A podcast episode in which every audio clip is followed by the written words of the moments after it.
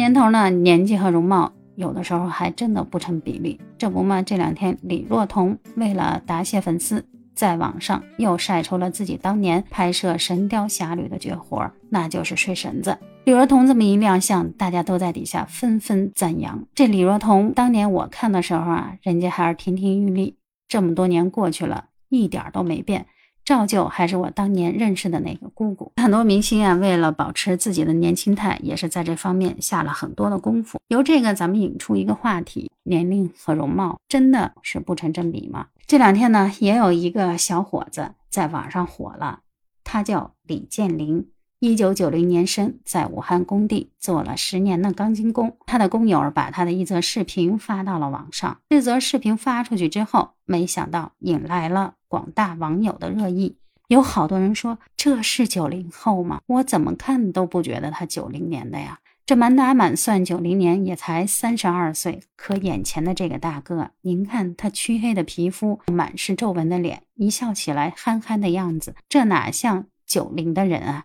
这明明就是六零后啊，真的显老啊！由此可见，真是岁月催人老。生活把一个帅小伙磨成了一个大树。也有的人说了，说人家这是凭劳动致富，这比那些好吃懒做的人不知道要强多少倍呢。为此呢，人家李建林呢亲自发了一段视频，澄清了一下事实，说我确实是大家口中所说的九零年生人。